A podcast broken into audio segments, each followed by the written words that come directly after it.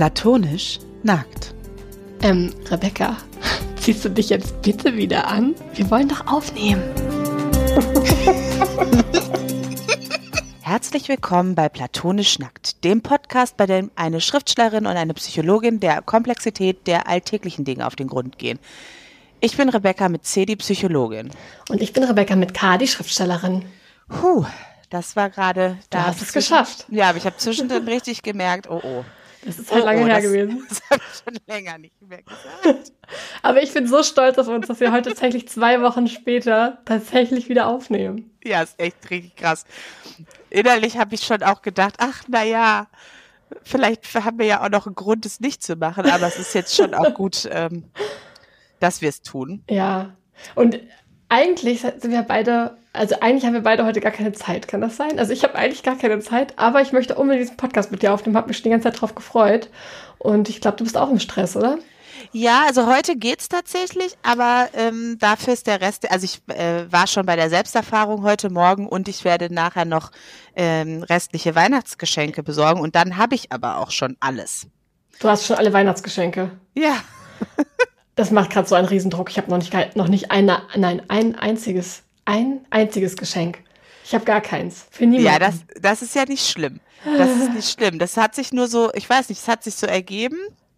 Und äh, mein Weihnachten ist ja immer relativ vollgepackt mit so Leuten und Patchwork und Kram.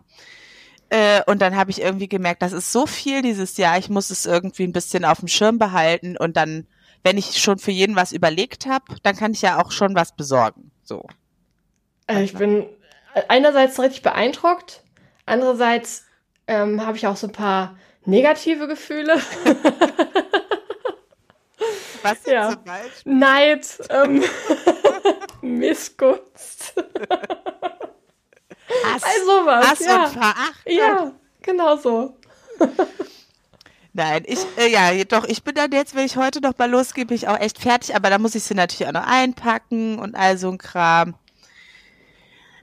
Ja, und irgendwie ist dieser Dezember so wahnsinnig voll mit so Terminen, dass ich halt froh bin, also dass ich echt gucken muss, dass ich irgendwie alles auf dem Schirm behalte und nicht Heiligabend dastehe und irgendwie vergessen habe, Geschenke zu besorgen. Ich glaube, ich habe einfach so ein bisschen äh, überkompensiert.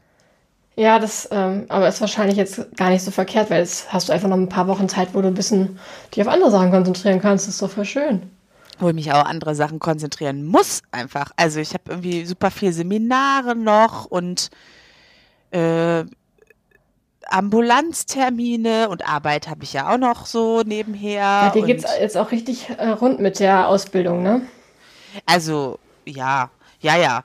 Also es, es geht jetzt so los mit der Ambulanz und ähm, da muss ich jetzt halt einfach ähm, auch mich erstmal so reinwursteln, so mit der ganzen Abrechnung und welche, mit welchen Ziffern muss ich welche Termine abrechnen und äh, also das sind alles so noch so Kleinigkeiten, ist alles auch kein Hexenwerk, aber ich muss mich da erstmal noch so reinwursteln und mich stresst das immer total, wenn ich so nicht schon weiß, wie all, also wie so der normale Ablauf ist.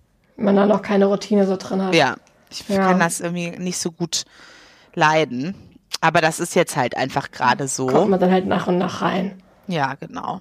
Ja. Und das sind irgendwie, das ist jetzt halt einfach viel und dann noch irgendwie eine Weihnachtsfeier nebenher und man irgendwie habe ich das Gefühl, ich habe auch meine Freundinnen jetzt schon irgendwie ewig lange wieder nicht gesehen.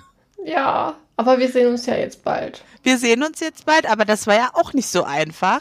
Nee. Und man musste dann, wir mussten uns wirklich von dem Gedanken, uns als Gruppe nochmal zu treffen in diesem Jahr irgendwie verabschieden.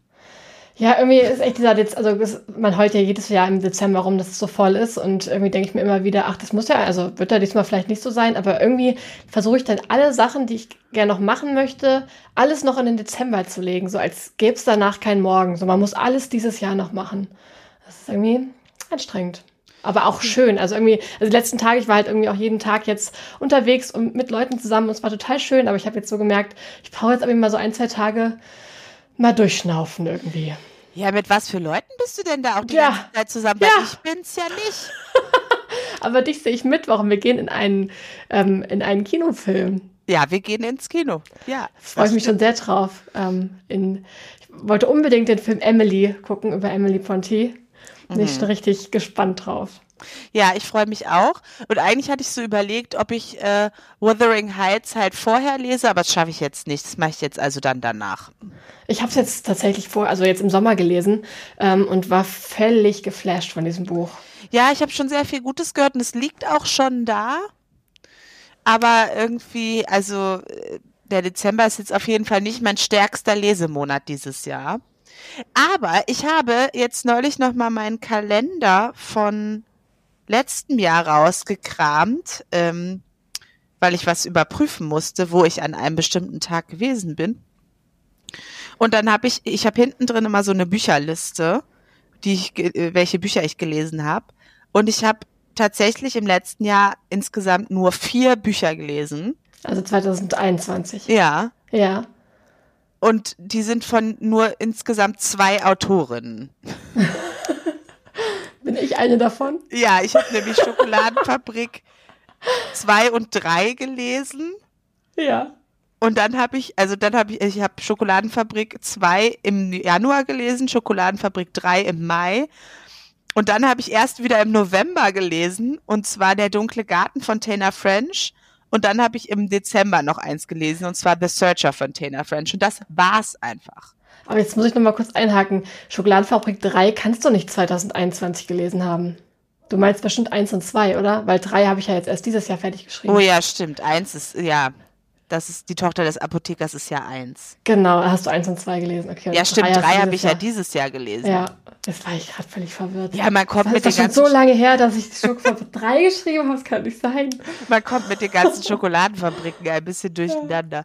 Ja, aber das hat mich nochmal richtig schockiert. Und für dieses Jahr hatte ich mir ja vorgenommen, zwölf Bücher zu lesen, also für jeden Monat eins. Und das hatte ich ja schon im Sommer geschafft. Ja, voll gut. Also da läuft's echt besser. Aber im Dezember werde ich jetzt hier nicht so wahnsinnig viel lesen. Das muss ich einfach sagen. Äh, aber das ist okay. Ja, ich bin auch voll dagegen, sich da so einen, so einen Druck zu machen und so, so. Also es gibt ja, auf, ich glaube, durch Instagram wird teilweise echt ein immenser Druck erzeugt. Äh, so in dieser Instagram, äh, vor allem in der Bookstagram-Bubble, so viele Bücher wie möglich in der Woche zu lesen. Ähm, und das, Woche? Ja, also da gibt's wirklich Leute, die lesen im, im Jahr 150 Bücher oder so. Und dann zeigen sie halt auch mal für jeden Monat so ihren Lesemonat. Es ist immer ein riesiger Stapel Bücher und mich macht das immer persönlich so, äh, so, also es löst ein Beklemmungsgefühl aus. Du ich meinst, das du, beeindruckend, aber ich kann, also ich selber kann das nicht. Ich kann nicht so sechs, sieben Bücher im Monat lesen. Nein. Also da frage ich mich dann aber auch, wie viel davon, also was, was kommt da richtig an? So, also wenn ich jetzt, ich habe im, im November habe ich Frankenstein gelesen und Dracula. Ähm, und ich habe mich richtig, also ich musste mich da echt durcharbeiten, weil das sprachlich einfach so. Gerade bei den Klassikern, ne, da ist das, finde ich auch, die liest man nicht einfach so nebenher weg. Also es Nee. ging mir mit Sturmhöhe auch total so. Ähm, also ich habe das, es hat mich richtig weggehauen und geflasht, aber ich habe das auch nicht so einfach weglesen können. Also ich brauchte schon einige Wochen dafür, um da, äh, um das Ja. zu lesen. Also einfach die, die Sprache, die so anders ist und wo ich einfach länger brauche, um oder auch einen Satz oder einen Absatz mehrfach lesen muss, damit ich überhaupt irgendwie so richtig checke oder auch mal, da muss ich ja auch mal ein Wort googeln. Ich lese ja dann schon, wenn es mir möglich ist, auch auf der Originalsprache, also dann viel auf Englisch, aber super altmodisches Englisch. Das fällt das ist natürlich halt auch nochmal so heftiger, leicht. ja. Und dann ist es echt irgendwie, also ich könnte dann, habe da nicht so viel geschafft. Und die ganze Zeit jetzt lese ich noch ein 1000 Seiten starkes Buch. Das lese ich jetzt schon seit August eigentlich. Immer so nebenher noch, Ja, weil ich da irgendwie mir, ich verliere dann zwischendurch auch so ein bisschen die, also es ist mir eigentlich zu lang für ein Buch, merke ich so. Hm. Und dann muss ich Ja, ich zwischendrin immer noch mal was anderes lesen. Und das lese ich jetzt aber noch so nebenher. Naja, mal gucken. Und dann habe ich mir zu Weihnachten halt auch fast exklusiv von allen Leuten nur Bücher gewünscht. Also hast du auch viel vor im Januar und Februar. Ja, und ich habe aber immer noch einen Stapel liegen. Also, aber irgendwie hatte ich so viele auf der Liste und habe gedacht, das dann, das fände ich irgendwie schön. Und dann habe ich den Leuten gesagt, welche Bücher ich gerne hätte und mal Ja, gucken. ich wollte mir dieses Jahr auch ganz viele Bücher kaufen, aber es hat mich noch keiner gefragt, was ich mir wünsche. Ach so, mich hat auch keiner gefragt. Ich habe das den Leuten halt einfach Ach, So macht man das. Ach so, okay. Ja, also ich habe einfach gesagt, Idee. hey Leute, ich wünsche mir dieses Jahr Bücher zu Weihnachten. Hier sind Listen. Sucht ja, euch davon eins aus. Stimmt, das ist eine gute Idee. Das äh, sollte ich mir merken. Ich habe damit nur gute Erfahrungen gemacht in den letzten Jahren, auch einfach wirklich richtig eindeutig meine Wünsche zu formulieren. Oh. Ähm, ich weiß ja, was ich, also das Ding ist doch, ich bin jetzt ja auch 34. Es ist ja nicht, ich habe ja, ich brauche ja auch nichts mehr so. Das stimmt, außer halt das, Bücher, ne? Ja, und das, was ich haben will, das weiß ich doch, was ich will, dann kann ich das ja auch sagen. Ja, bei mir ist übrigens, wenn zum Thema Bücher lesen, etwas Krasses passiert. Ich habe diesen Monat eine ähm, folgenschwere Entscheidung getroffen. Was? Und mir einen E-Book-Reader gekauft. Oh ja, diesen Monat, es ist der 5. Dezember. Vielleicht war es dann auch letzten Monat, ich weiß es nicht. Auf jeden Fall habe ich jetzt diesen E-Book-Reader, also vor allem aus dem Grund, ähm, dass ich gerne abends zum Einschlafen lese und ähm, mein Mann halt, wenn ich einschlafen möchte, nein, wenn er einschlafen möchte und das Licht noch brennt, das ist halt nicht so leicht. Ähm, nicht, also es ist manchmal halt blöd und dann möchte ich gerne lesen und er möchte gerne schlafen und blöde Situation. Ja. Und mit diesem E-Book-Reader, da kannst du einfach auf Dunkelmodus schalten und du kannst dann halt einfach im Bett lesen. Ewig lang und es stört keinen. Das ist ja. halt, das ist halt schon ideal. Allerdings gibt es, glaube ich, wird es, glaube ich, immer Bücher geben, die ich unbedingt im Print haben möchte. Und da muss ja. man halt gucken, so, kauft man sich die dann doppelt oder liest man dann halt manche Bücher irgendwie dann nicht im Bett, sondern dann immer für, für andere Orte oder so. Ich schlage, also es ja. kommt jetzt ein bisschen drauf an, welchen, welchen E-Book-Reader du hast.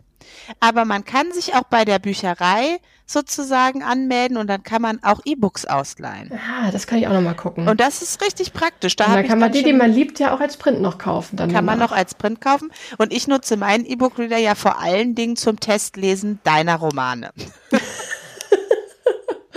auch schön. Ja, ja. die gibt es ja dann noch beim Testlesen halt noch nicht als Print. Nee, genau. Und das dann auszudrucken ist ja auch immer irgendwie dann ähm, unnötig viel Aufwand und Kosten und Papier, weil das schmeißt man dann am Ende ja irgendwie weg oder es liegt halt, weil ich es nicht wegschmeißen will, stapelweise hier so rum. Ist ja auch Quatsch. Das stimmt. Deswegen mache ich das immer so. Ist auch sehr praktisch. Ja, das kann ich jetzt, ab jetzt kann ich das eigentlich auch so machen, wenn ich für Autorinnen, Freundinnen ähm, die Büchertest lese, dass ich mir das einfach auf den E-Book-Reader ziehe. Voll gut. Kann ich empfehlen. Und für, für Urlaub ist natürlich nicht schlecht. Ja, ne? genau wenn, wenn man gar nicht weiß, wie viel nehme ich jetzt mit und dann nimmt man doch irgendwie zu viele Bücher mit oder zu wenige, weil es halt so schwer ist. Also ja, es ist schon, ist schon eine Erleichterung, aber ich kann mir halt auch, also ich möchte nicht ganz weg vom Print. Das kann ich mir einfach nicht Nein, vorstellen. Das kommt für mich auch gar nicht in Frage. Ich arbeite ja immer noch an meinem äh, Kindheitstraum, äh, eine Bibliothek zu haben wie bei Schöne und das Biest. Ach ja. Also das, das ist, ist äh, alleine deswegen, ich habe dieses ja Jahr mal, mal ein paar Bücher aussortiert, wo ich so dachte, so die habe ich, hab ich nicht gelesen oder die habe ich gelesen, aber die lese ich auf jeden Fall nie wieder. Die sind jetzt auch keine besonders schönen oder besonders, also irgendwie spannenden Bücher, die man im Regal stehen haben muss und es kann mal ein bisschen was weg. Ähm, aber grundsätzlich brauche ich natürlich, äh, also ne, darauf ja. will ich hinarbeiten. Das heißt, ich brauche ja, auf jeden Fall. Finde ich ein richtig schönes Ziel. Ja. Ja, finde ich gut. Und ansonsten gucke ich schon seit jetzt Dezember ist ähm, nur noch so Netflix, Hallmark, Weihnachtsfilme. Ach, schön. Gerade bevor wir jetzt aufgenommen, äh, aufnehmen, habe ich auch gerade noch einen fertig geguckt und zwar Weihnachten auf Mistletoe Farm.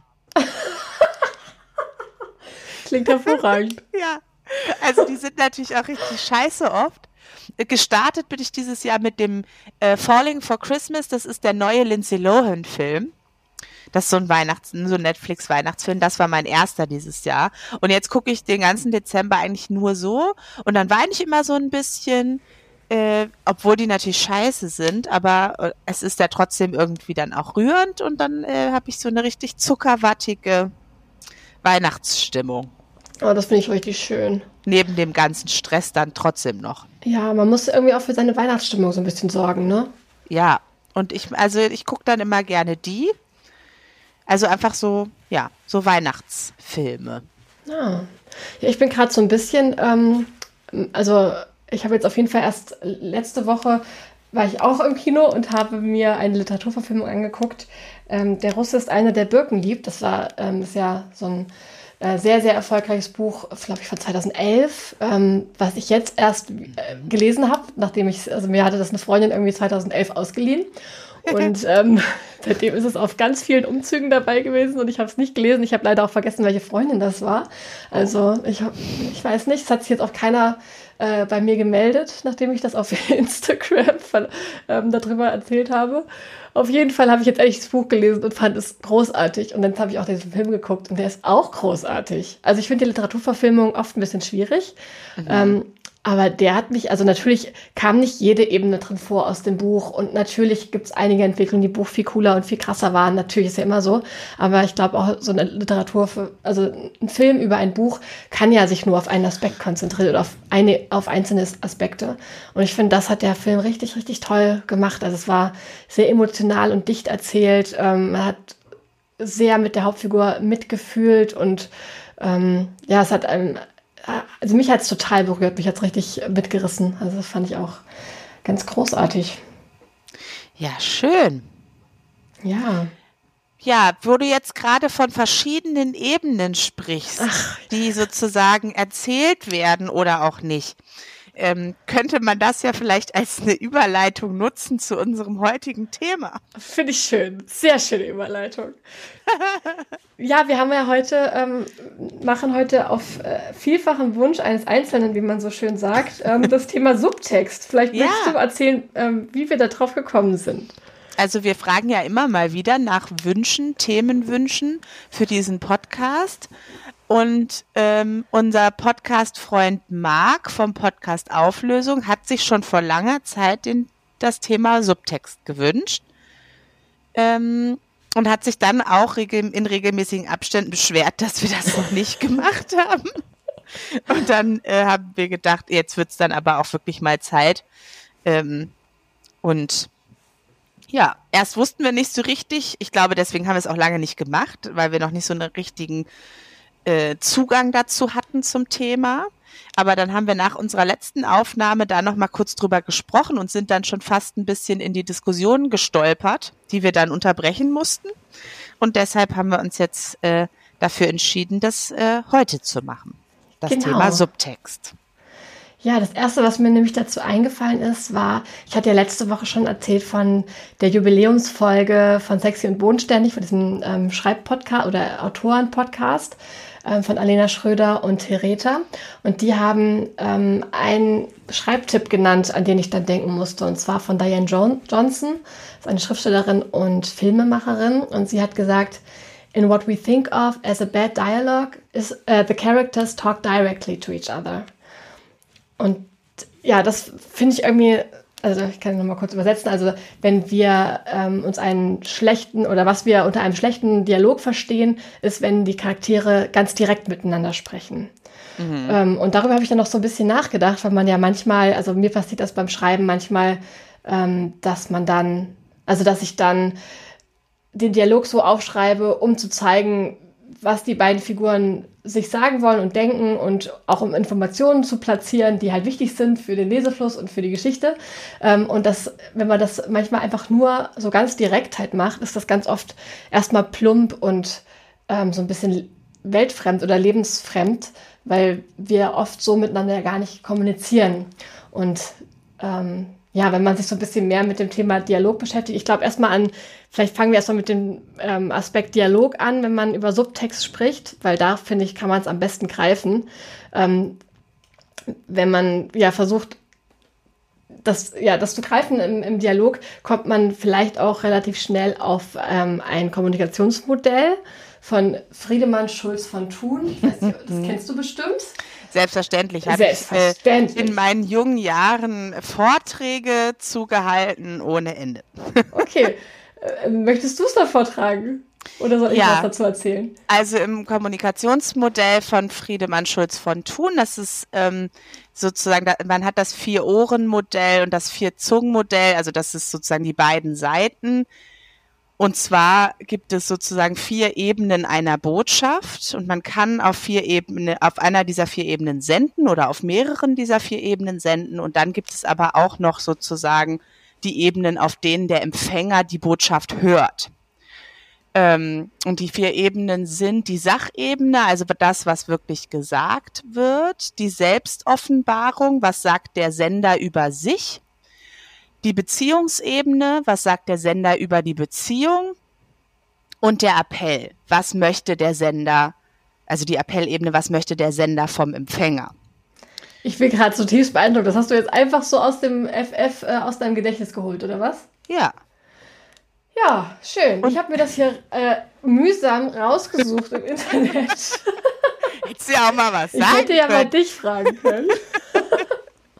Äh, und ich weiß noch, ich habe dazu, also ich habe einen Vortrag dazu ähm, umgestaltet in meinem Praktikum damals und habe dann auch relativ, also in meiner ersten Stelle auch diesen Vortrag regelmäßig gehalten.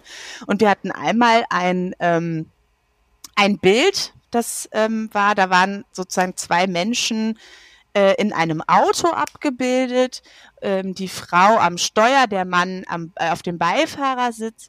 Und der Mann sagt zu der Frau, du da vorne ist grün. Und die Frau sagt, fährst du oder fahre ich? Mhm. Dann gab es erstmal Lacher und dann konnte man sozusagen darüber reden, okay, was hat denn die Frau jetzt gehört? Und ist ja. das das, was der Mann gesagt hat oder nicht? Ja. Genau. Und das ist, ähm, was sozusagen rauskommt oder was häufig zu Schwierigkeiten führt, ist, dass ähm, Menschen ganz, ganz viel auf der Beziehungsebene hören ähm, also die Empörung jetzt in dieser Szene ist ja auch, also die Frau hört ja, du bist eine schlechte Autofahrerin. Mhm. Das, das sagt er ja nicht, aber das, darauf reagiert sie ja, ne? Ja. Sie reagiert ja nicht auf, hey, da vorne ist die Ampel grün. Und da konnte man, an diesem Beispiel ließ es sich ganz gut sozusagen aufdröseln, dass es verschiedene Ebenen gibt und je nachdem, auf welcher Ebene wir gerade empfangen, ähm, reagieren wir unterschiedlich auf unter, also auf die gleiche Aussage. Ja. Und dass man das schon auch üben kann, ähm, welches Ohr sozusagen besonders scharf gestellt ist im Empfangen. Also, dass man dann auch sich selber, also da geht es dann wahrscheinlich darum, sich selber so ein bisschen zu reflektieren, wie, wie höre ich die Dinge, die andere sagen, was verstehe ich darunter und so weiter, oder? Mhm. Ganz häufig ist, ist ja sowas wie, ähm, jemand kommt in den Raum rein und sagt, oh, hier ist aber kalt und eine Person springt schon auf, um das Fenster zuzumachen. Mhm. Ja. Da hat die Person ja auf die Appellebene reagiert. Ne? Ja. Also sie hat gehört, mach doch mal bitte das Fenster zu. Mhm. Man könnte das aber auch auf der Selbst ähm, aus, also aus der Selbstoffenbarungsebene hören und sagen, der Person ist kalt. Mhm. Vielleicht friert sie leicht. So. Ja, mhm. Und dann würde das nicht zwingend bedeuten, dass ich jetzt aufstehen muss, um das Fenster zuzumachen. Ja, stimmt. Kann ich ja. natürlich trotzdem machen. Ja, aber das sind so klassische Beispiele. Und da kommt natürlich auch die, also da kommt dieser ganz klassische Satz her, ne, den man, den man immer wieder mal hört, oder ich zumindest häufig. Die Botschaft macht der Empfänger. Mhm. Also es ist mhm. eigentlich egal, was der Sender gesagt hat, beziehungsweise auf welcher Ebene der tatsächlich senden wollte der Empfänger entscheidet ja sehr, sehr massiv mit, wie er es versteht und auf welcher Ebene er hört. Mhm. Ja. Und dann kann es sein, dass der Mann im Auto wirklich nur sagen wollte, da vorne ist die Ampel grün, weil es ihm gerade aufgefallen war. Aber die Fahrerin reagiert auf, auf der Beziehungsebene. Und dann ja. kann man sich vorstellen, wie der Rest der Autofahrt möglicherweise weiter verläuft. Ja, ich habe jetzt auch gerade gedacht, ähm, wenn, wenn du diesen Vortrag hältst, da geht es ja ganz viel um, also einfach um diese, um A und B, also um Sänger und Empfänger oder Sängerin und äh, Säng, Sängerin, ja. Ja, Sängerin, Sängerin und Empfängerin. die Senderin und die Empfängerin.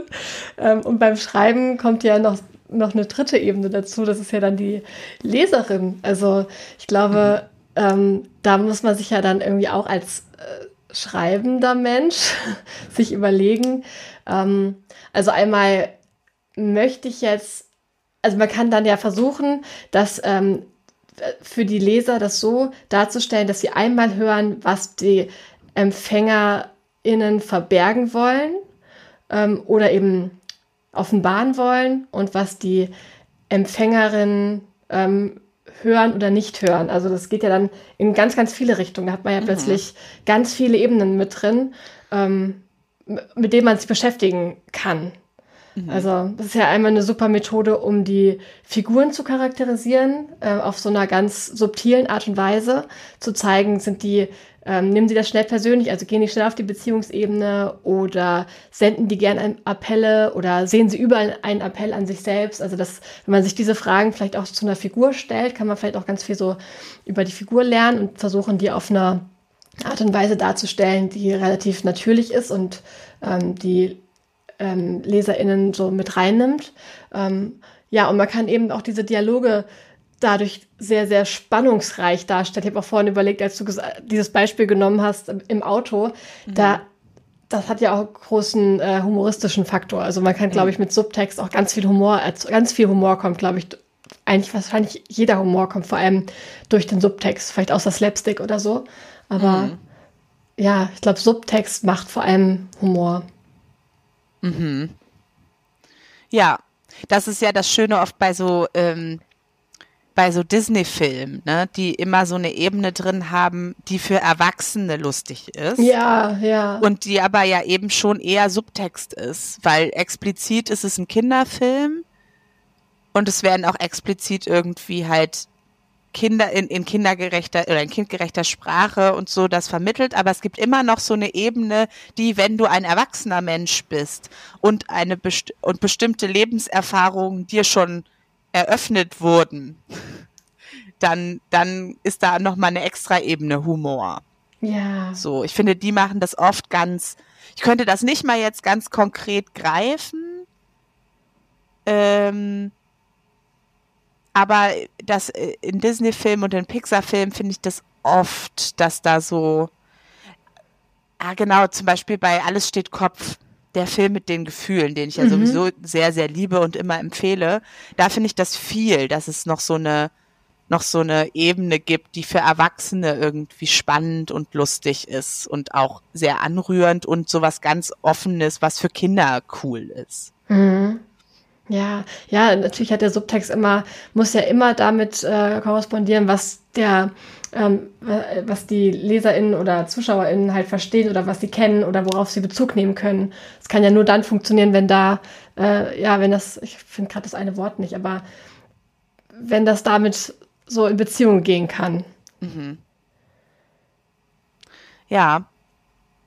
Und als ich äh, für diese Folge mal kurz ähm, googelte, was eigentlich die Definition von Subtext ist, bin ich sozusagen darauf gestoßen, dass das eigentlich ähm, in erster Linie ein, ein, eine implizite Bedeutung oder ein implizites Thema eines literarischen Textes war oder mhm. ist. Also das wird ja heute nicht mehr nur dafür verwendet, aber so scheint es ursprünglich gewesen zu sein, dass es halt drum geht, du hast einen literarischen Text und der hat noch eine implizite Bedeutung. Das ist ja viel, auch wenn man irgendwie so Texte, die dann, es geht um was anderes und es wird aber sozusagen so interpretiert, dass die, dass das ein Kommentar auf die politische Situation zu der Zeit ist oder so. Das ist ja häufig etwas, was, was man hört. Weißt du, ja. was ich meine? Also, das ja. so, es geht um was anderes, aber in dem historischen Kontext gesehen ist es sehr wahrscheinlich davon auszugehen, dass das sich auf dieses Ereignis bezieht. Das wäre ja eine implizite Bedeutung, die im Text mit drin ist oder ein implizites Thema, aber es wird nicht ganz offen genannt. Ja. Dazu habe ich, äh, mach das mal weiter, du hast gerade noch Luft geholt. mm. Nee, ja, nee, kannst du erstmal, sag du erstmal. Okay. Ähm, also das zeigt ja auch nochmal, also ich, also als ich mich, als, als ich mich mit dem Thema Subtext jetzt nochmal kurz äh, im Vorfeld so beschäftigt habe, ähm, bin ich natürlich erstmal auf die Dialoge eben gestoßen, ähm, wie ich gerade, äh, also wovon ich ja gerade schon erzählt habe. Aber ähm, das lässt sich natürlich auch, wie du jetzt gerade gesagt hast, auf den gesamten Text übertragen. Und ich finde, da kommt man ganz schnell ähm, zu einer anderen ganz bekannten Schreibregel. Wir hatten ja letzte Woche ähm, Kill Your Darlings. Kill Your Darlings, genau. Und da bei diesem Thema Subtext, finde ich, kommt man schnell zu der Schreibregel Show, Don't Tell, mhm. ähm, wo es ja darum geht, dass man in einer Szene ähm, nicht erklärt, was passiert, nicht erklärt, was die Figuren fühlen und so. Also das nicht einfach nur erzählt, sondern dass die ähm, LeserInnen selber erleben lässt, indem man es ihnen zeigt. Und gerade dieses Zeigen, da, das funktioniert ja vor allem auch, auch durch Subtext, indem man mhm. ähm, eine Szene schildert, in, man hört, was die Figuren sagen, hört aber gleichzeitig, dass sie, dass da drunter noch eine Ebene ist, wo sie vielleicht Dinge nicht aussprechen, die sie aber meinen, oder wo man merkt, die eine Person hört gerade was, was nicht gesagt wurde, das deutet aber auf was anderes hin, was zwischen den beiden schon länger schwelt oder so. Hm. Also gerade das, was da drunter liegt, das kann man ja nur spüren oder sich selber ähm, erschließen, wenn einem so eine Szene gezeigt wird, ohne sie zu erklären. Also ich glaube, da geht es auch viel um dieses ja, wenn, wenn eine Szene so ein bisschen rätselhaft ist, das macht sie ja auch spannend. Und ich glaube, dieses Rätselhafte kommt auch oft durch diesen Subtext, der drunter liegt. Mhm. Und das finde ich, also das ist, glaube ich, auch, oder das ist das, was mich an diesem Thema so auch interessiert hat, so von unseren beiden Perspektiven. Weil fürs Schreiben macht Subtext extrem viel Sinn. Es ist eigentlich sogar notwendig. Weil, wie du am Anfang gesagt hast in dem Zitat, das, was wir als schlechten Dialog bezeichnen würden im, im literarischen Bereich, ist, wenn die Leute sagen, was sie, was sie meinen. Ja. So. Das würde man nicht mehr aufschreiben wollen. Und es wäre auch nicht spannend, wenn, wenn man ein Buch schreibt und es passiert nur, also es gibt nur diese eine Ebene. Das würde keiner lesen wollen. Aber wenn wir, wenn wir das weiterdenken auf, auf zwischenmenschliche Kommunikation, wo jetzt das Wort Subtext ja durchaus auch drauf angewendet wird, dann ist es genau umgekehrt. Also das, was wir als gute Kommunikation bezeichnen würden, ist nicht zwingend ein guter literarischer Dialog. Auf jeden Fall hast du vollkommen recht. Sondern eher das, wo wir sagen, da ist möglichst wenig Subtext drin, weil sich darauf zu verlassen in zwischenmenschlicher Kommunikation, dass die andere Person deinen Subtext so entschlüsselt, wie du das gerne hättest, und das machen total viele Menschen, ich natürlich auch, ja, ich also glaube, das macht wahrscheinlich im, also hin und wieder jeder. Vielleicht die einen mehr, die anderen weniger, aber ich kann mir nicht vorstellen, dass jemand völlig ohne Subtext kommunizieren kann. Nee. Und dann ist aber immer so die Hoffnung, die andere Person möge den Subtext entschlüsseln. Und wie wir am Anfang gehört haben, es gibt aber so viele verschiedene Arten, eine Aussage zu verstehen. Und wenn ich auf einer Beziehungsebene was sende beispielsweise und die andere Person hört da aber eine, eine ganz andere Ebene raus oder eigentlich sende ich heimlich einen Appell, ich will, dass du das und das machst, ich sag's aber nicht direkt und die Person hört es auf einer anderen Ebene, dann läuft's ja schon grundsätzlich schief. Mhm. Und die Vorstellung, dass jemand meinen Subtext entschlüsselt, ist ja eine hochromantisierte Vorstellung. Das ist ja mhm. eine, das, also Wir verstehen uns ohne Worte. Genau. Du kennst mich so gut, dass du genau weißt, was ich denke. Und das ist die größte Lüge, die uns in irgendeiner Form eingetrichtert worden ist, was Beziehungen angeht. Hm.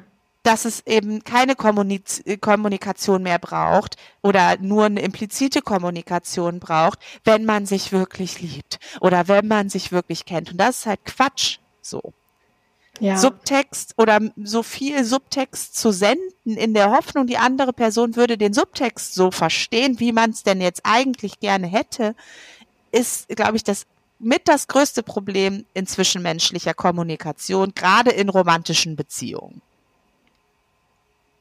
Ja, würde ich, würde ich sofort so unterschreiben. Aber beim Schreiben ist es ja eben genau das, was man also man will nicht, man will das nicht lesen, was, wenn die Leute einfach nur sagen, was sie meinen. Ja, genau. Wenn du dann äh, weiß nicht, jemand kommt, kommt in den Raum und sagt, oh, das Fenster ist auf, deswegen ist mir kalt. Ich würde dich bitten, dieses Fenster jetzt zu schließen. Das möchtest du halt nicht lesen. Das ist ja nicht, äh, nicht interessant geschrieben. Und ich glaube, das hängt auch einfach damit zusammen, dass ähm, wir die Welt auch nicht so erleben. Also wir, mhm. wenn wir, wenn wir durch den Alltag gehen, sehen wir auch einfach viel öfter, also wir müssen ja ständig interpretieren oder wir interpretieren ständig. Das ist ja das, was man die ganze Zeit tut, wenn man mit anderen Menschen kommuniziert oder Kommunikation beobachtet.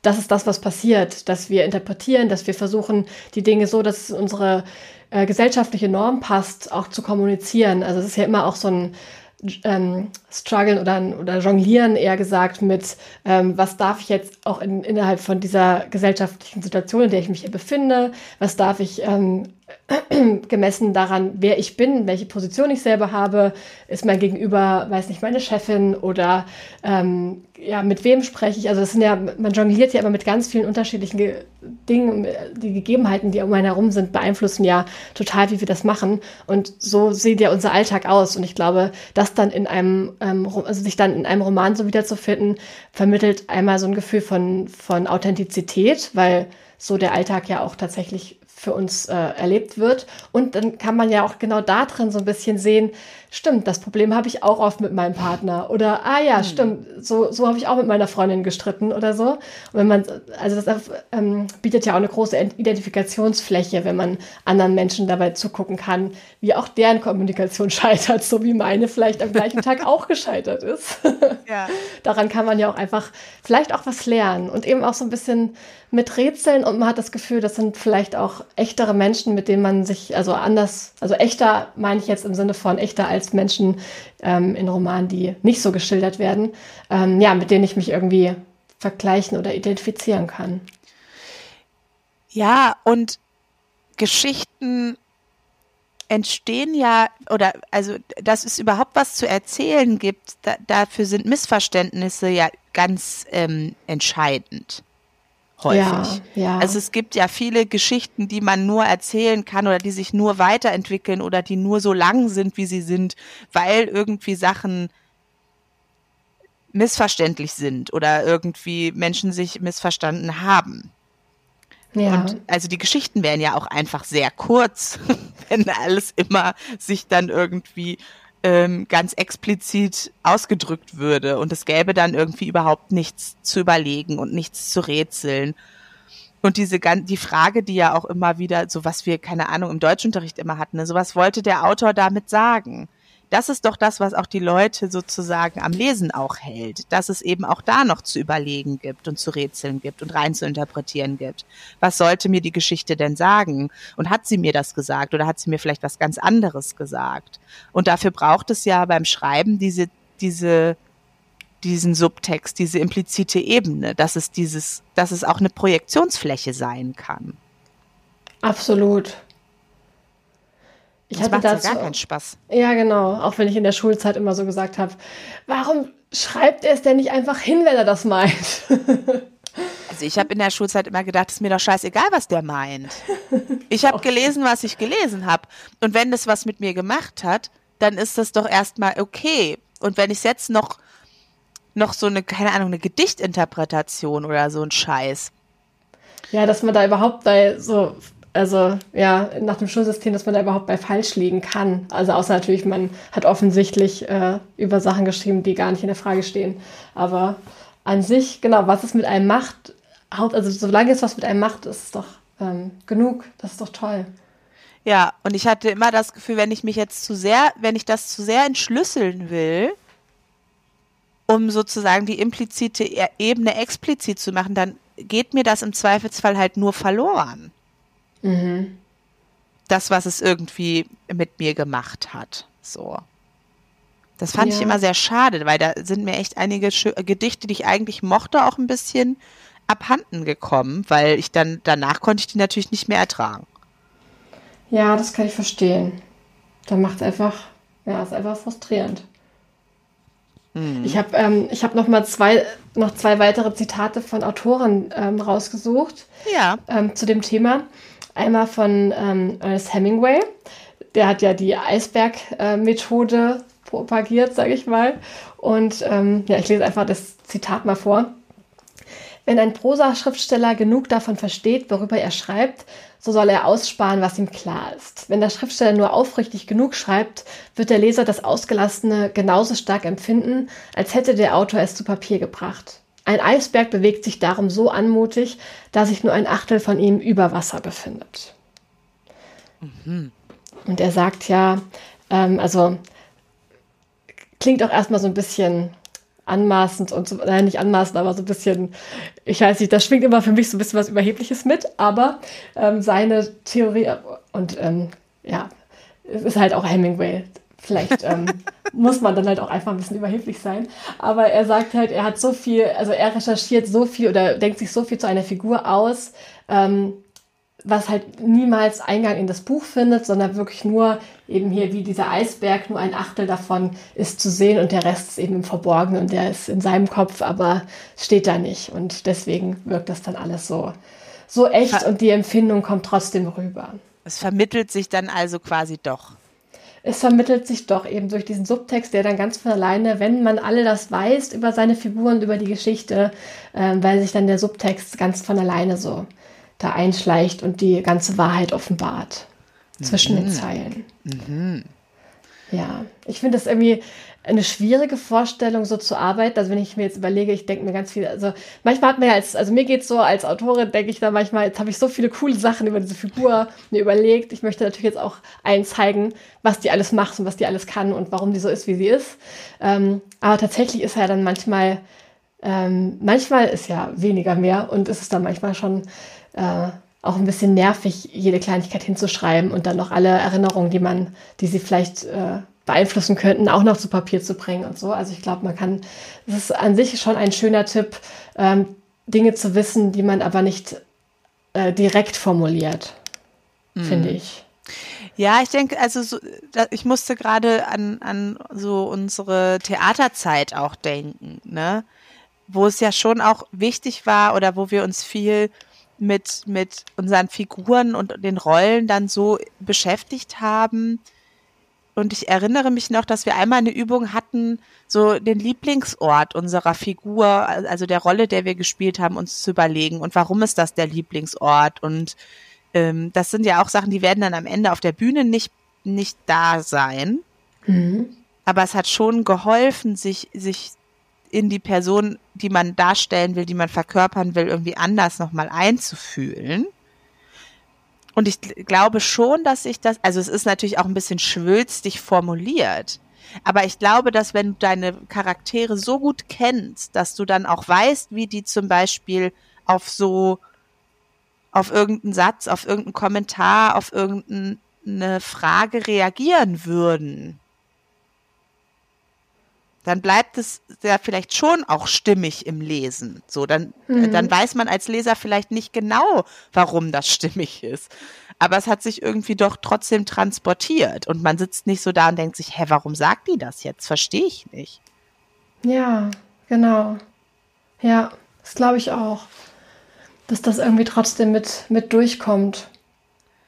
Weil das finde ich manchmal merkwürdig, wenn ich dann so ein Buch lese und dann passiert irgendwie so eine Wendung oder auch mal in Serien, ne, wenn die dann plötzlich so eine, so eine Charakterentwicklung unternehmen, die irgendwie alles negiert, was vorher war und sich aber da, aber gar nicht so abzeichnet, dass man sie nachverfolgen kann. Das, das bringt mich immer komplett raus.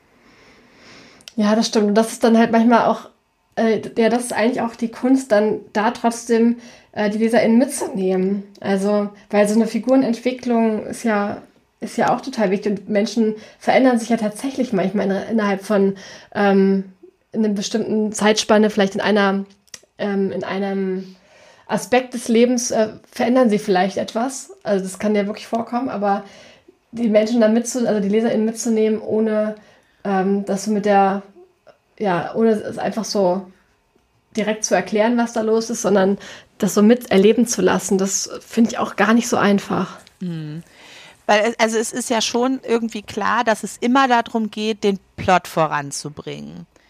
Das ist ja immer so, wenn man schreibt. Also irgendwie ist man, startet man bei Punkt A und man will ja irgendwo hin. Also es geht immer darum, den Plot voranzubringen. Aber wenn man das beim Lesen zu sehr merkt, dass das, was jetzt gerade passiert, ja nur passiert, damit man irgendwo hinkommt. Mhm. Das ist, ja. das liest sich scheiße.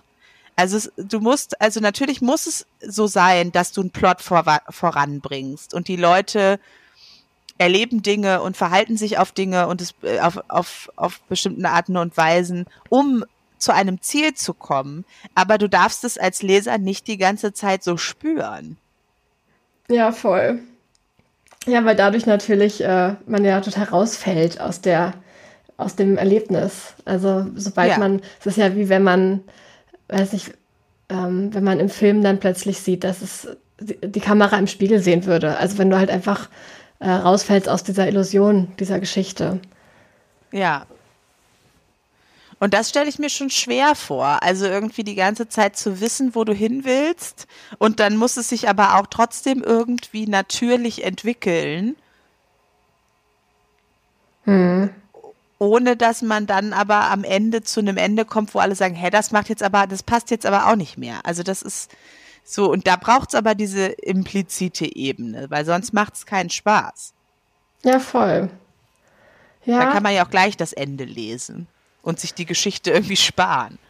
Ja, ich glaube, deswegen ähm, kommt also geht's mir dann, also ich mache das dann manchmal tatsächlich so, dass ich äh, beim Schreiben dann merke, so, nee, das, was ich mir jetzt überlegt habe, kann die Figur jetzt nicht machen. Das äh, mhm. macht die jetzt einfach nicht. Also äh, das passt jetzt nicht mehr. Und dann muss man, glaube ich, auch immer mal so den Plot nochmal anfassen. Also ich selber schreibe ja so, dass ich mir vorher, dass ich plotte ähm, und dann loslege und dann aber den Plot auch immer wieder äh, verändern kann oder nochmal ein bisschen in eine andere Richtung gehen kann oder so.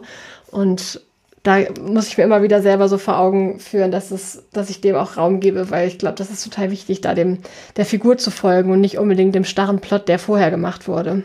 Mhm. Ja, das ist ja was, was wir auch viel, wenn wir dann, wenn ich Test gelesen habe, auch vorher schon oft ähm, besprechen, so, okay, was sind das für Menschen? Warum verhalten die sich so, wie die sich verhalten? Würden die das so machen in der Situation? Oder wäre was anderes eigentlich oder würde sich was anderes authentischer anfühlen. Ja, genau. So, das ist ja schon auch was, wo wir viel Zeit mit verbringen, dann, wenn wir über das, äh, über dein Schreiben sprechen, ne? Dass es irgendwie klar ist, du willst irgendwo hin, aber das, die Figuren und das Ziel können sich nicht gegenseitig im Weg stehen. Ja, ja, das war jetzt vor allem auch bei der Schokoladenfabrik ja irgendwie auch nochmal eine besondere Herausforderung, weil die, weil es diese Menschen ja wirklich gegeben hat mhm. und weil ich ja wirklich auch wusste, was diese tatsächlich, äh, also diese wirklich gelebten Figuren damals gemacht haben. Also ich hatte ja. ja, ich hatte ja Eckpunkte, wo ich wusste, das wird der irgendwann tun. So, wie bringe ich jetzt diesen Charakter dazu, das irgendwann zu tun, sodass man das Gefühl hat, ähm, dass das passt und dass der wirklich dazu in der Lage ist und das machen möchte. Und das finde ich, ja, und da muss man halt erstmal schon ziemlich tief einsteigen in die Figur und ich glaube, da ist auch ja, ich finde das irgendwie ein, ein, ganz bereichernden Gedanke, da ähm, über das Thema Subtext nachzudenken und zu schauen, wie kann ich das zeigen, ohne das äh, irgendwie so schablonenhaft zu erklären oder draufzusetzen. Ja. Ja, das fand das waren auch durchaus herausfordernde Stellen. Ja, und ich habe mir fällt ist jetzt auch noch mal aufgefallen, also eingefallen gerade, als du es gesagt hast. Ähm, ich glaube, ich habe früher auch oft ähm, ganz, ganz viel Subtext benutzen wollen und ganz viel so im Nebulösen gelassen und mir dann immer gedacht, so ja, man sieht ja, was die Figur macht, da kann man sich ja denken, was die fühlt. Und jetzt gerade, wo ich ja auch äh, seit ein paar Jahren vor allem so äh, sehr in der Unterhaltung unterwegs bin. Ähm, also ich war vorher auch eher in der Unterhaltung unterwegs, aber es war so ein bisschen ähm, literarischer angehaucht, sage ich mal. Und mhm. jetzt habe ich auch immer wieder so auch von den Lektorinnen ähm, dann immer mal die Rückmeldung bekommen, ja, hier vielleicht noch mal ein bisschen mehr Innenschau und ein bisschen mehr gucken, was mit der, also was ist, was denkt die Figur, was fühlt die Figur, was ist mit der los, warum macht die das? Also, und da musste ich schon immer mal wieder trotzdem ähm, eher mehr erklären als oder mehr mehr reinschreiben, als ich es vorher gemacht hätte. Mm. Ja, ich kann mir vorstellen, dass sich so ein, so ein ganzer Roman schwer auf, also auf zu viel Subtext tragen lässt. Ja. Also es braucht ja, also damit der Text Sub sein kann, muss es ja einen Text darüber geben. Also ja. muss es ja, ja, also, ne, sonst kannst du ja nichts, du kannst ja nichts darunter machen, wenn du darüber nichts hast. Ja, das genau, wenn es da drüber irgendwie so ein dünnes Gerüst ist, ähm, ja, voll. Und ich meine, ich glaube, dass du halt so, also Gedichte zum Beispiel leben ja viel, also da ist ja eigentlich nur implizit oder mhm. vieles ist implizit. Und du kannst dann aber sozusagen das Explizite kann sich der Leser dann da dazu denken. Das ist ja irgendwie auch das Schöne daran. Und ich glaube, dass das auch bei Kurzgeschichten oder so ganz gut funktioniert. Aber bei historischen Romanen, glaube ich, ist es echt auch einfach schwierig. So, wenn du, du willst ja auch eine Welt, du brauchst eine Welt, in ja, der das stattfindet. Musst du die musst du erst, können. die musst du vermitteln. Du kannst nicht einfach keine Welt vermitteln. Ja, ja, so. absolut. Also ja, aber ich finde gerade der Dialog ist eben ein Ort, wo äh, wo es total schön ist, mit Subtext zu arbeiten. Und also gerade schreibe ich ja einen, äh, auch wieder einen historischen Roman, wo es ganz viel um Familienkonstellation, also auch mal wieder Familie, war vorher auch schon so, aber diesmal ist es noch mehr wirklich ein, ein Streit innerhalb von einer Familie, der da immer wieder ähm, ausgetragen wird oder gar nicht wirklich ausgetragen, sondern der so unten drunter schwelt. Mhm. Und das macht mir gerade total Spaß, so diese Dialoge an denen zu feilen, zu gucken, was würde diese Person jetzt sagen, was meint die damit eigentlich, wie reagiert die andere darauf, was, was, was denkt die darüber. Ähm, ja, und das, das finde ich total bereichernd, das in dem, also gerade bei den Dialogen da tief einzusteigen. Ich finde das ein, ganz spannende Herangehensweise, da so rum an, an, die, an Dialoge ranzugehen, entweder schon beim Schreiben oder dann eben bei dem ähm, nochmal drauf gucken und das dann nochmal so ein bisschen schärfen. Mm. Ja, es hat so die, also die beiden Ebenen. Ne? Also du kannst mit dem Expliziten anfangen und vielleicht entsteht dann irgendwie noch so was Implizites, aber wenn das Implizite schon da ist und du weißt schon, was du, was du transportieren willst, dann das Explizite zu finden, was sich als Vehikel gut einig, äh, eignet. Ja, das ist auch nicht schwierig, ja. Aber, aber kann ja auch total Spaß machen. Ja, voll. Ja, in beide Richtungen macht es, glaube ich, Spaß und beides ist eine unterschiedliche Herausforderung. Hm. Aber wie ist denn das, wenn wir das jetzt nochmal übertragen auf die, ähm, ja, auf unsere Psyche? Also jetzt außerhalb von der Fiktion, sondern in der, in der Realität. Es ist ja wahrscheinlich schon äh, irgendwie auch ein, ein Ort, wo sich ganz viel von den eigenen Problemen manifestiert, oder? Der, also die Kommunikation und der Subtext, mit dem wir kommunizieren. Ja. Also, ich finde das total schwierig, weil also mein, mein Job ist es ja eigentlich auch immer, das Implizite explizit zu machen. Mhm. Also irgendwie das, das zu benennen. So, ich höre da jetzt gerade noch die und die Ebene raus. Ich habe das Gefühl, eigentlich meinen sie das und das. Ist das so? Und dahin zu kommen, dass es eben weniger Subtext gibt und mehr Text so, mm. das ist ja eigentlich so ein bisschen, würde ich meine Arbeit eigentlich so verstehen, ne?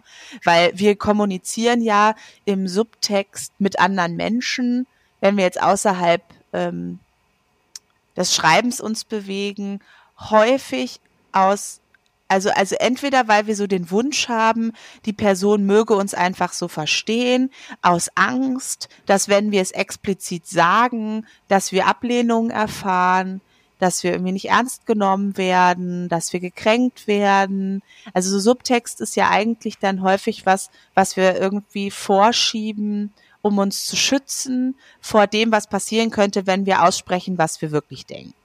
Ja. Und letztendlich ist es aber eben häufig dann auch, also wenn ich, wenn ich, wenn ich einer Person jetzt beispielsweise in einer partnerschaftlichen Beziehung oder auch in einer Freundschaft, wenn ich der Person nie sage, was ich mir wünsche, dann gehe ich halt nicht das Risiko ein, dass die Person mir sagt, ja, du, das will ich dir aber gar nicht geben.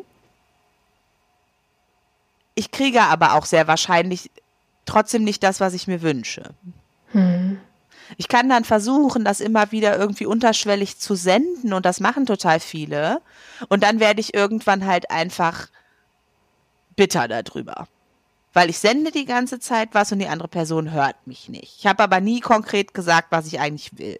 Hm. So, das ist, also das ist echt so ein, das ist A, ein Klassiker, der total oft passiert und B, eigentlich halt einfach ein äh, Recipe for Disaster. So. Hm weil wir ja immer, also wir gehen ja irgendwie immer davon aus, dass andere Menschen die Welt auch so sehen, wie wir das tun. Das ist aber meistens nicht so. Ja. Und das, was ich in meinen Subtext irgendwie reinpacke, das kann bei einer anderen Person komplett anders ankommen, weil die andere Prioritäten hat, weil die andere Vorerfahrungen hat und weil die eben nicht weiß, was ich mir wünsche, wenn ich es nicht gesagt habe.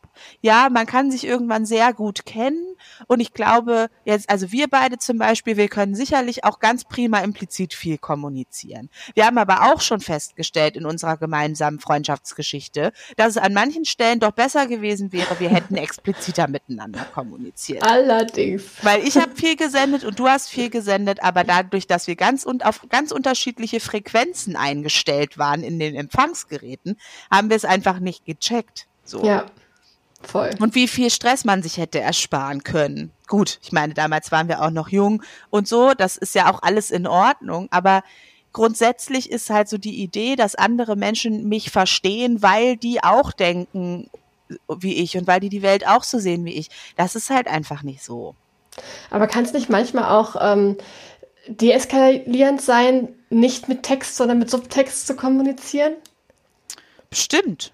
Also, weil ich stelle mir jetzt so eine Situation vor, vielleicht, ähm, wenn man dann jetzt so wirklich komplett aussprechen würde, was man gerade denkt, wenn man sich, wenn man gerade enttäuscht ist oder gerade wütend oder so, ähm, ist es vielleicht manchmal tatsächlich besser, das nicht wirklich so auf den Tisch zu packen, sondern lieber das erstmal in so einem Subtext so ein bisschen ähm, da so zu verpacken, dann aus der Situation vielleicht erstmal rauszugehen und das dann irgendwie später nochmal äh, zu, zu besprechen, wenn man gerade nicht das Gefühl hat, ich möchte dem jetzt sagen, ähm, dass er einfach der schlechteste Mensch der Welt ist oder so. Ja, man könnte sich aber auch den Subtext sparen, einfach rausgehen, sich regulieren und dann nochmal wieder reinkommen. Hm, okay, Weil ja. der Subtext ist ja in solchen Situationen häufig vor allen Dingen eins, nämlich passiv-aggressiv. Mhm. Also passiv-aggressiv ist ja nichts anderes, als im Subtext zu vermitteln, dass man angepisst ist, aber nicht direkt sagen, hey, das, was du gerade gemacht hast, finde ich nicht in Ordnung. Ja, stimmt. Und also, das, ist passiert, ne? Aber dann so kleine Spitzen und Dinge nochmal und hier von der Seite und da nochmal ein, ein äh, Kommentar, das ist ja im Prinzip nichts anderes als passiv-aggressiv sein. Ich Weil glaube auch das Thema, also ich glaube auch Manipulation funktioniert auch bestimmt vor allem über den Subtext, oder? Ja. Ja, ja. Weil manipulieren kann man ja eigentlich nur subtil. Ja, sonst würde man es schon, glaube ich, eher, wie sagt man das? Nötigung nennen. Ja. Wenn das, äh, ja, ja, das ist auch, das ist ganz viel dann über Subtext und, und dann wird's halt auch richtig fies. Also dann wird's halt so, das kannst du dann auch ganz schlecht vermitteln. Das ist auch das, was, was viele Menschen dann, glaube ich, im, in so ähm, missbräuchlich, also emotional missbräuchlichen Beziehungen halt hinterher so sagen so, ich kann es jetzt überhaupt nicht mehr sagen, was eigentlich war. Ich äh, mir fehlt so, weil das explizite ist ja nicht da. Es wird ganz viel Subtext und ganz viel über Vibes so vermittelt und irgendwie merkt man schon so, hm, ich sollte jetzt wohl heute lieber nicht ausgehen, sondern zu Hause bleiben oder hm, die Person ist schlecht drauf und jetzt muss ich das hier irgendwie regeln. Ähm, Mhm. Aber das ist ja nicht explizit, häufig nicht explizit gesagt worden. Und dann Mhm. stehst du hinterher da und denkst dir so, also irgendwie fühle ich mich richtig wie durch einen Fleischwolf gedreht. Wenn mich jetzt jemand fragen würde, warum, kann ich es ganz schlecht, ähm, Ja, das nachzuerzählen ist schwierig, weil man es eben, ja, nicht, weil es nicht ge- ausgesprochen wurde und nicht direkt gesagt wurde. Ja. Und da ist nämlich auch der Unterschied zwischen, ähm, zwischen Schreiben und dem, und dem Leben. Weil als Schriftsteller, die, die Person, mit der du tatsächlich kommunizierst, ist ja eigentlich der Leser. Ja, Von daher ist es okay, also können sich die beiden Figuren miteinander nicht verstehen, weil der Subtext und, und das, was da alles noch drumherum ist, das ist ja an den Leser gerichtet. mhm, das stimmt. Im Leben willst du ja aber meistens mit der Person kommunizieren, die dir gerade gegenübersteht. Ja, voll. Und das ist einfach was anderes. Deswegen, also, Ich begreife es aber, glaube ich, auch so ein bisschen als den Job der Schriftstellerin, ähm, genau das einzufangen, was du jetzt gerade erzählt hast. Also so zu versuchen, zum Beispiel, wenn wir ähm, eine schlecht laufende Beziehung beschreiben wollen, gerade dieses, ähm, dieses emotional manipulierende oder dieses, äh, dieses drü düster drückende Gefühl, was man, was sich eben nicht im Dialog ausdrückt, sondern durch diesen Subtext, durch die Gesten, durch die Blicke, durch die Stimmung, Ja. äh, durch irgendwelche mini kleinen Handlungen, die in einem anderen Zusammenhang vielleicht gar nichts wären, aber in dem Zusammenhang alles sind. Also ich finde, das ist eigentlich unser Job, zu zeigen, dass Beziehungen oft so funktionieren oder eben genauso scheitern.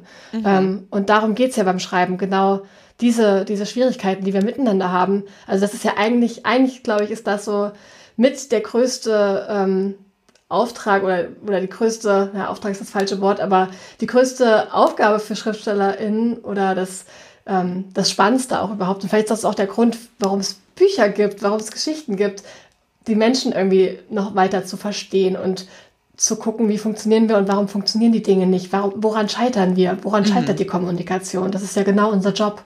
Ja. Und das ist halt, also das ist das ganz Schwierige irgendwie, also Subtext ist irgendwie immer, keiner sagt immer zu 100 Prozent das, was er meint. Manchmal wissen wir es ja auch gar nicht. So, ne? Und mhm. manchmal, also mir ist es schon passiert, dass wenn mich dann mal eine Person darauf anspricht, ey, ich habe aber gerade den Eindruck, das und das äh, findest du aber eigentlich blöd oder willst lieber so, dass ich erst dann so richtig gemerkt habe, hm, ja, stimmt.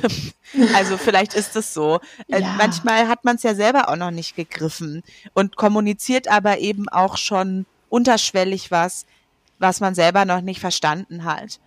Ja, voll. Manchmal kommt einem ja schon irgendwie ein Ton über die Lippen, bevor man überhaupt weiß, was man da gerade fühlt und warum man diesen Ton macht. Ja. Und deswegen, also das ist wirklich das, was ich, glaube ich, als Aufgabe in der, also in, in, in der psychodynamischen Tradition, in der ich mich ja bewege, ist es ja sozusagen das Unbewusste bewusst machen, ist sozusagen der Auftrag in der Therapie. Also das, was mhm. unbewusst abläuft, bewusst machen. Und im Prinzip ist das ja nichts anderes, ne? Also den Subtext zum Text machen. Ja. Und natürlich wird das nicht immer zu 100 Prozent so sein. Ähm, aber ich glaube schon, dass es hilfreich ist, sich immer wieder auch mal zu fragen, was will ich denn eigentlich sagen? Und kommuniziere ich das gerade?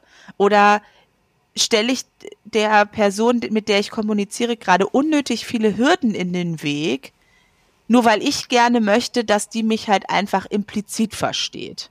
Mhm. Und am Ende gehe ich das Risiko ein, dass ich auch nicht das kriege, was ich eigentlich wollte. Ja. So wie ich am Anfang gesagt habe, ich sage den Leuten jetzt einfach, ganz explizit, was ich zu Weihnachten will. Das funktioniert für mich richtig gut, weil ich einfach, nicht jeder ist gut im Schenken. Und die Leute, die gut im Schenken sind, die denken sich dann vielleicht, auch wenn ich es gesagt habe, selber was aus, weil ihnen was Schönes für mich eingefallen ist. Aber die Menschen, die nicht gut sind im Schenken, die habe ich auch in meinem Leben.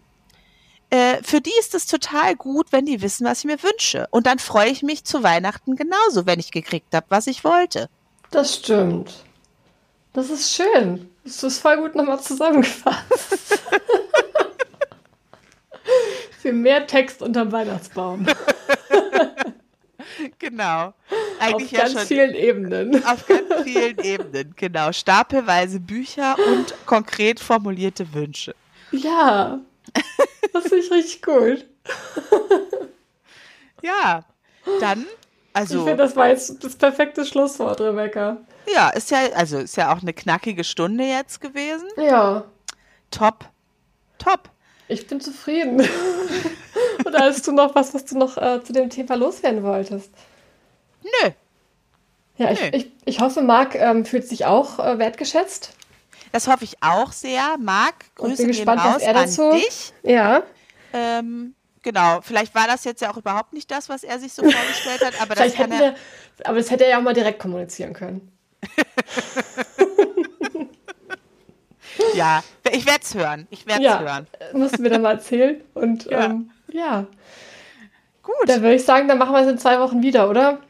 Äh, ja, ich müssen wir mal gucken, was dann so für ein Datum Ach, stimmt. ist. Vielleicht bin ich Weihnachten. gar nicht da. Ach doch, guck mal, äh, das ist der 19. Dezember.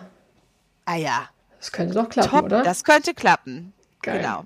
Schön. Wir machen keine definitiven Versprechungen, aber es könnte gut sein, dass es klappt. Yes.